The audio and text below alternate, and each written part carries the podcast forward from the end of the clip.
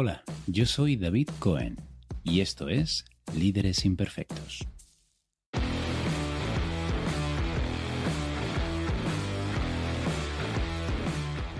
Llevo pensando tiempo en este episodio.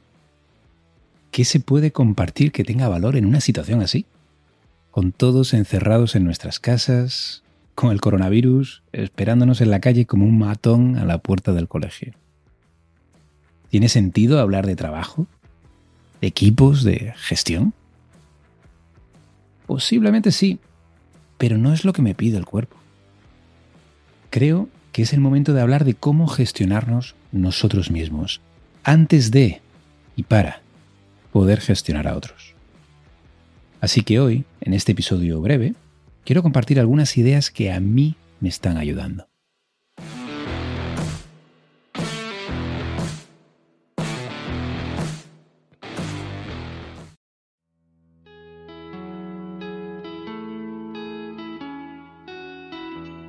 Posiblemente conozcas a Viktor Frankl. Fue un superviviente del campo de concentración de Auschwitz, y lo que hace diferente su relato de otros muchos y muy valiosos que existen de otros supervivientes es que él era psiquiatra y se tomó su vivencia como si fuera un proyecto de investigación. Un proyecto que, según sus propias palabras, le salvó la vida.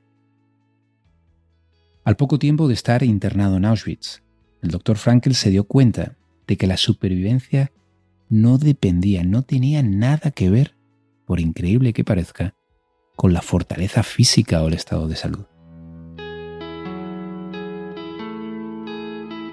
Había algo, y esto fue lo que él se ocupó de investigar mientras cavaba la nieve y atendía moribundos. Había algo que hacía que unas personas sobrevivieran al desastre y otras no. ¿Qué descubrió? ¿Qué era ese algo?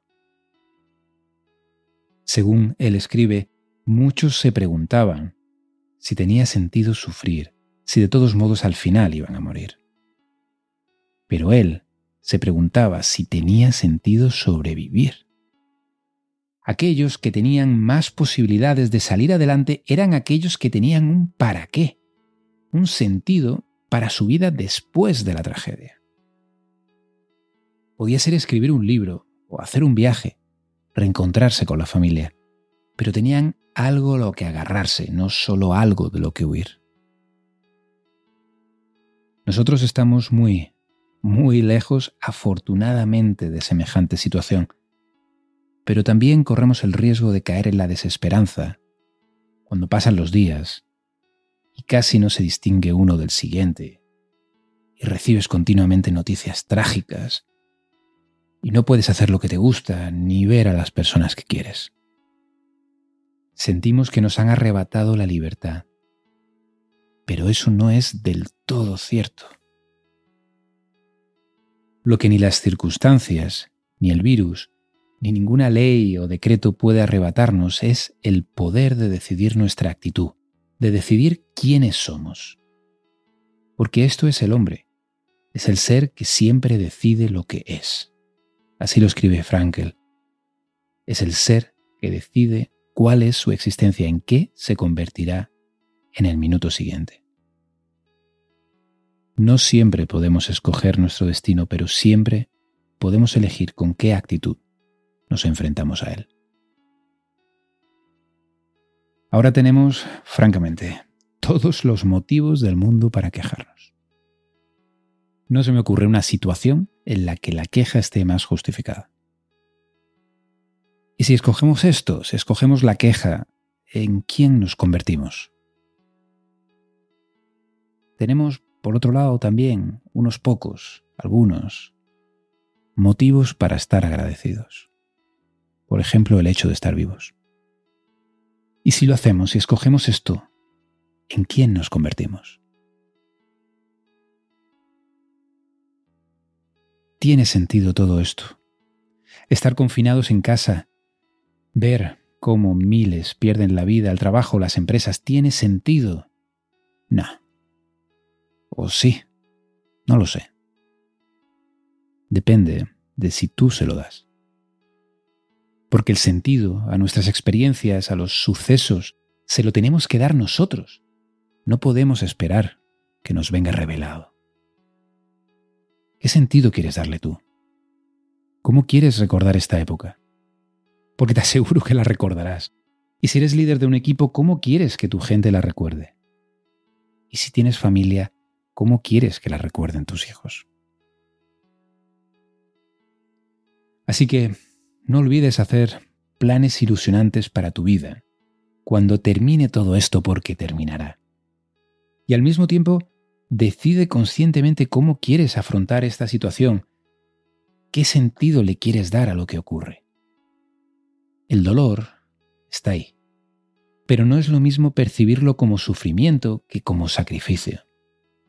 Me es mucho más fácil pensar en que no puedo ver a mi familia si lo interpreto como un sacrificio que hago por protegerlos a ellos y a otros muchos.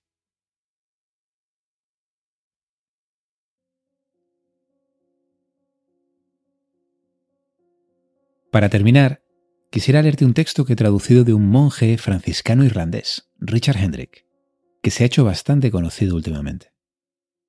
Me resulta inspirador y positivo y creo que si hay algo que debemos hacer ahora mismo con nuestros equipos, en nuestro rol de líderes imperfectos, es ser inspiradores y positivos aunque cueste, es parte de nuestra responsabilidad y de nuestro sentido. Sí, hay miedo. Sí, hay aislamiento.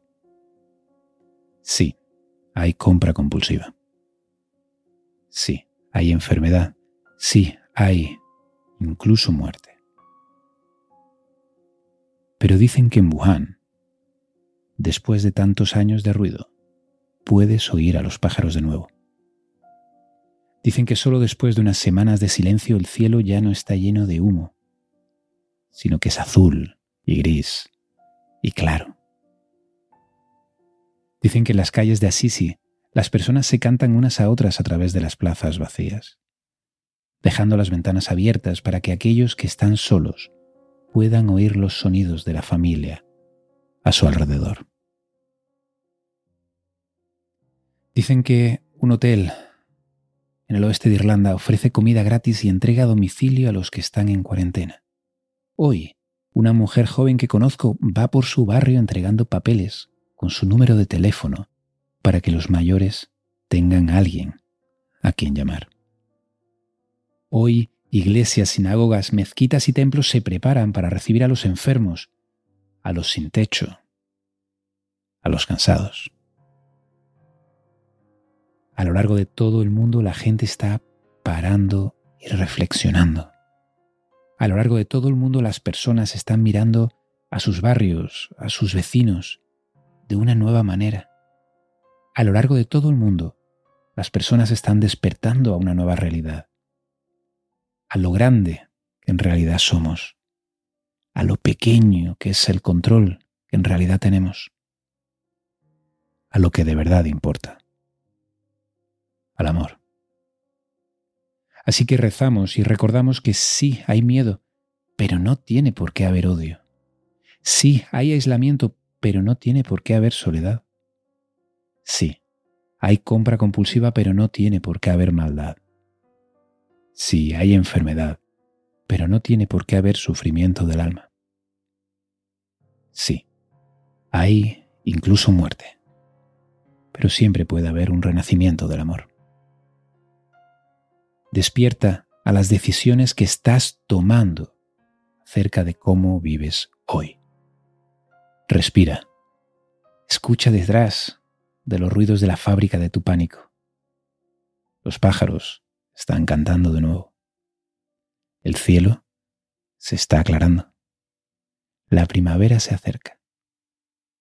Y siempre estamos acompañados por el amor. Abre las ventanas de tu alma y aunque quizá no puedas tocar a través de la plaza vacía, canta. Gracias por acompañarme en este episodio tan raro. Y hasta pronto.